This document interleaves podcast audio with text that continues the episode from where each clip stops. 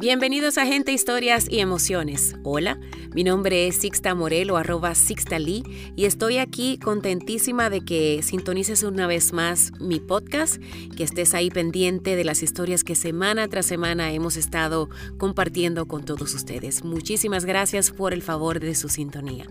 De inmediato nos vamos con el relato del día de hoy.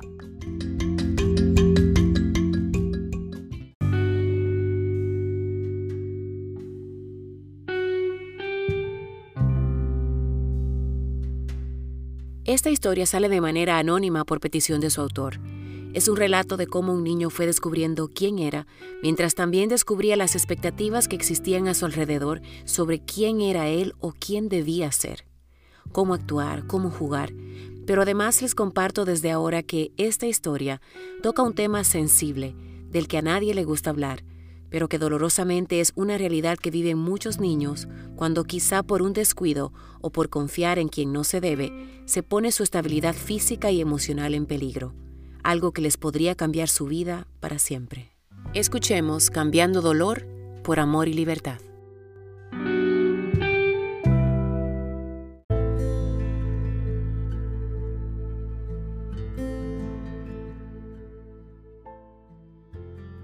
A todos los que siempre se han empeñado en destruir mi vida, les dedico esta historia personal, pero con amor. Fui el primer hijo de mis padres, dos seres humanos que aunque su historia de amor fue un poco cruel, se amaban a su manera y muy intensamente. Él amaba el mar sobre todas las cosas y ella era amante de los negocios y de la justicia humana. A pesar de algunas infidelidades y ella luchando a boca y dientes por su hombre, se casaron una vez y se divorciaron, y luego se casaron una vez por la iglesia y luego dos veces más por el civil. Del fruto de esa unión tempestuosa nació una criatura. Para nombrarle, mi madre usó el calendario mistral para usar el nombre correspondiente en base a la fecha y el signo zodiacal. Pero él se empeñó en que también llevara su nombre. ¡Qué pleito! Entonces, para evitar sinsabores, decidieron ponerle los dos nombres, uno elegido por ella y otro por él. Todo iba viento en popa hasta que nació el niño, que nació con un quiste de grasa en la garganta y tuvo que ser operado casi de inmediato para evitar complicaciones en su desarrollo. Todos estaban felices por el nacimiento y preocupados por la operación. Las abuelas hacían sus oraciones. No era algo tan grande, pero sacudió el universo familiar. El padre tomó la decisión de ir a la Virgen de Piedra y presentarme después de la operación. Será por eso que todavía no se me acercan ni las moscas. Presentó al niño a la Virgen y pidió que por favor no perdiera su vida o quedara mudo. Todos se unieron a la oración, especialmente mi madre. Pero para no cansarles el cuento, estoy vivo, canto y voceo y hablo hasta por los codos. Luego de un año de nacido, mi padre decidió irse a buscar una mejor vida al extranjero y dejar a mi madre con el dolor de perder un ser querido que aún seguía vivo. La nube del olvido hizo su mejor jugada convirtiendo a mi madre en una guerrera incansable, padre y madre a la vez, luchando por tener un lugar digno en la vida, trabajando largas horas y pagándole a alguien para que me cuidara mientras ella traía el pan de cada día. No quiero que mi hijo malpase. Fueron las palabras claves que cada día la motivaban a trabajar duro. Ferretería, cafeterías, restaurantes fueron sus aliados en el camino de conseguir los chelitos o el moro para ella y su cría. Ella no miraba hacia atrás, sino que cada día miraba su futuro con esperanzas. El vástago, o sea yo, crecía como un loco. Era como si lo inflaran con aire y cada día tenía ocurrencias nuevas y a la vez daba pena su inocencia y su tranquilidad. No le gustaba jugar y correr como a los demás niños, y esto a ella le preocupaba. Él miraba a los otros niños y pensaba, todos tienen papá y mamá, ¿y por qué yo no? No le decía nada a mi madre, pero un día no aguanté y las palabras salieron disparadas como un purgante efectivo y fueron a poner un poco más de preocupación a la vida de ella, quien se había olvidado completamente de sí misma hasta que estas palabras la hicieron reaccionar. Mami, ¿dónde está mi papá? Ya tenía siete años. Y si nos vamos unos cuantos años atrás, no creo que ni sabía leer, ya que me quemé en kinder. Duele confesarlo, pero así fue. Ella quedó sin palabras y su mente quedó maquinando las respuestas posibles y simples para la mente de un pequeño. Tu padre salió a un viaje y no ha vuelto más.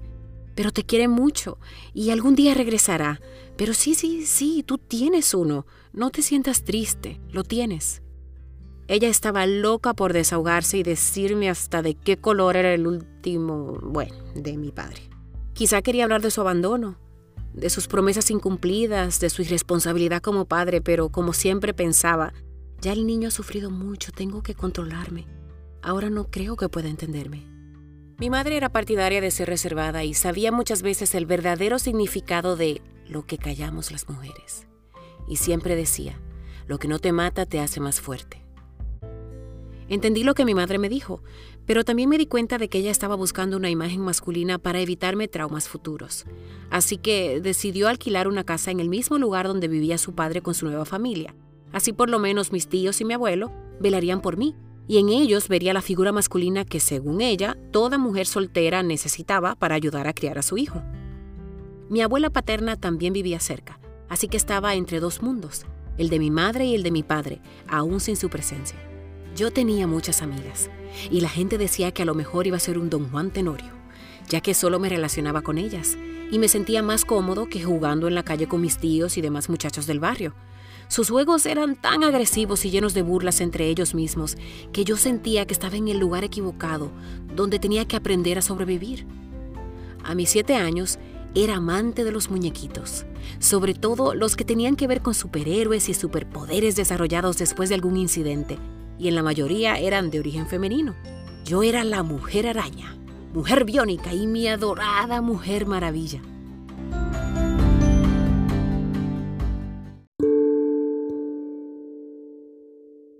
Fueron muchos los golpes y las burlas que aguanté, tanto de personas que me cuidaban, burlas de los muchachos y los sermones de mi tía que también me cuidaba.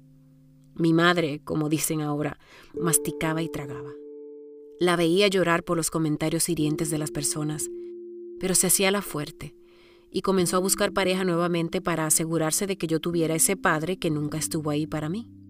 Se casó de nuevo y lo trajo a vivir a la casa rápidamente. Él era un hombre muy bien parecido, ella como siempre buscando refinar la raza familiar. Él era amante de los motores, de las bebidas y con un temperamento explosivo y de sangre caliente. Ella le explicó que necesitaba ayuda en mi crianza, una imagen masculina. Así es que mis primas fueron aconsejadas de no seguir jugando conmigo. Mis amiguitas a las que siempre les usé sus juegos de cocina fueron afueriadas y cuando yo daba una vuelta para convertirme en la mujer maravilla, ¡puff! Él me hacía dar otra vuelta con un galletón o un correazo.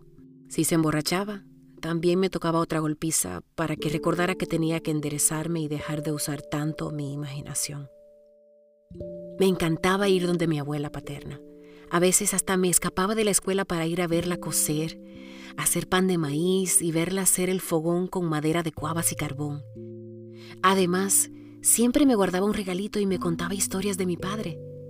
Yo era muy afeminado, no lo voy a esconder. Prefería jugar más juegos de ellas que de ellos, pero ese era mi mundo. En mi inocencia no veía lo que vendría después.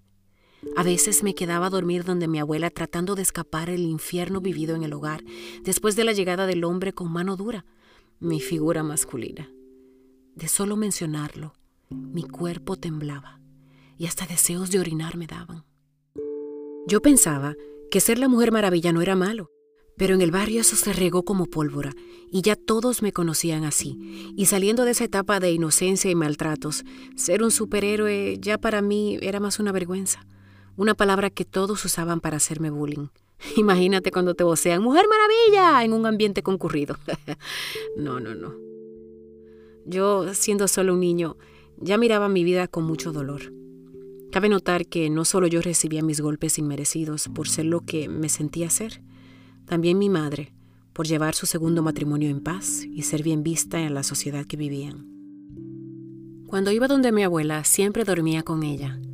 En uno de mis viajes donde ella, yo tenía unos ocho años, y mientras dormíamos, ella despertó porque tocaba en la puerta. Era uno de mis primos que llegó bien borracho y no tenía dónde ir porque lo botaron de su casa. Mi abuela, siempre dispuesta a ayudar a todos, se dio su cama a mi primo mientras yo dormía ahí tranquilamente. Ella decidió ir a prender el fogón y hacer desayuno y comida para todos. De pronto, yo sentí unas manos fuertes moverme y pensé que estaba en un mal sueño. Tuve que permanecer en silencio y callar lo que ni siquiera entendía que me estaba pasando. Según crecía, fue que fui entendiendo que fui abusado sexualmente. Nunca se lo comenté a nadie, pero llevaba conmigo el peso de cargar esa traumática experiencia desde ese día. Mi vida continuó y busqué entre religiones llenar el vacío y la tristeza que llevaba dentro. Anduve por diversos caminos buscando mi paz hasta que finalmente la encontré en mí mismo. La vida es bella, pero a cada uno de nosotros nos tocan experiencias distintas. Algunas pueden marcar para mal y para siempre tu existencia, o también puedes decidir ser lo contrario a lo que has vivido y entender que esas traumáticas experiencias y su dolor no deben ser los factores predominantes de tu destino, sino cambiar el dolor por amor y por libertad.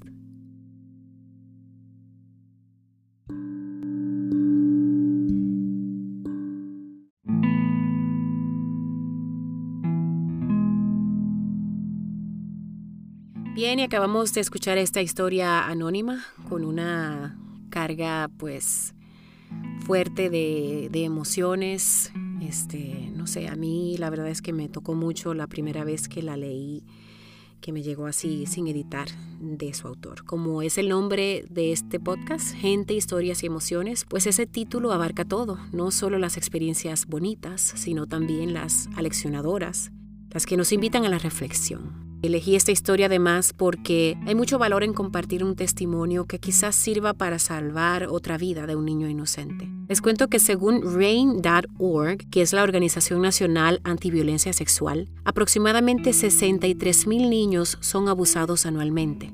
Y estos son los casos reportados, o sea, hay muchísimos casos que nunca son reportados y no salen a la luz. De esos abusos, solo un 7% es realizado por un extraño. En el 93% de los casos, el abuso es cometido por un conocido, alguien que conoce a este niño y a su familia. Así es que esta estadística confirma que debemos velar siempre por la seguridad de nuestros niños en todos los ambientes donde pasen tiempo, para garantizarles así su estabilidad física y emocional. En cuanto a nuestro autor, después de muchos años enfocado en no decepcionar, en encajar en un molde que no le pertenecía, en ser alegría para otros, incluso cuando él no era feliz, en la actualidad se está enfocando en la búsqueda de su felicidad, en lograr ser y verse como él siempre se sintió por dentro. Porque aunque él siente que tardó en decidirse, nunca es tarde si se busca la felicidad personal. Él lleva años practicando el budismo y la meditación y dice que han sido los dos pilares que le ayudaron a conectarse con su ser y con su vocación en la vida, la de servir. Siempre le ha gustado trabajar en servicio al cliente y disfruta poner una sonrisa en la cara de quienes están a su alrededor. Él me cuenta que se motivó a compartir esta historia a manera de un desahogo. Dice que no quería irse a la tumba sin habérselo contado a alguien. Pero a la vez decía que sobre todo su deseo es que su testimonio sirva de recordatorio de lo frágil e inocentes que son nuestros niños y de lo pendientes que debemos estar de su seguridad y de quienes les rodean.